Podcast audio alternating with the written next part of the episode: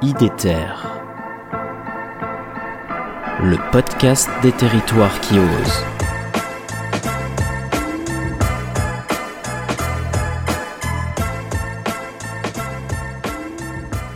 J'aimerais moi maintenant qu'on aborde une, une, une partie importante à mes yeux euh, sur l'entrepreneuriat. Euh, est-ce que, euh, allez, phrase, euh, euh, question, punchline, c'est comme ça qu'on dit. est-ce que, est-ce que l'on est entrepreneur ou est-ce qu'on le devient? Ça, c'est une très bonne question. Moi, j'avais pas spécialement le sentiment d'être un entrepreneur avant de d'entreprendre. je pense que je me suis pas mal nourri de de, bah, de notamment de de, de l'énergie où j'ai, plus le sentiment que Sven mon associé dans cette aventure est euh, à lui, j'ai l'impression qu'il est né entrepreneur. Faudra lui poser la question, hein, faudra lui demander ce qu'il en pense, mais euh, il y a ce, ce voilà, cette énergie, cette volonté d'entreprendre, euh, moi qui m'a qui m'a animé et qui m'a donné envie de le faire.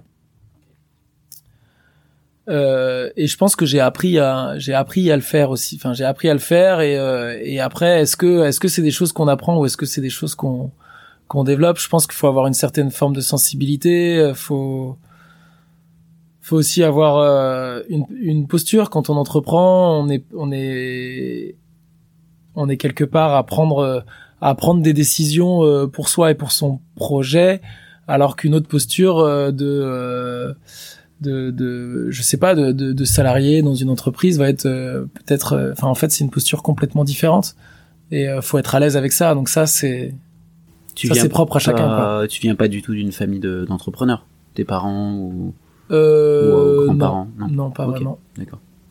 Et quand tu étais en études, sortie d'études, justement quand tu voyais les, les inspirations à Montréal, euh, euh, tu t'es dit tiens euh, ça passera par là? Il faut que je monte mon propre projet parce qu'en fait euh, j'ai l'impression que j'arriverai pas à le, trouver. Non non non non pas du tout. Enfin en fait quand je suis passé à Montréal justement moi je voyais ces projets là.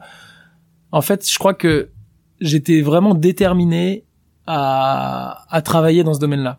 Je crois que c'est ça qui a fait que je j'ai dû, je pense, pas mal me surpasser pour pour entreprendre.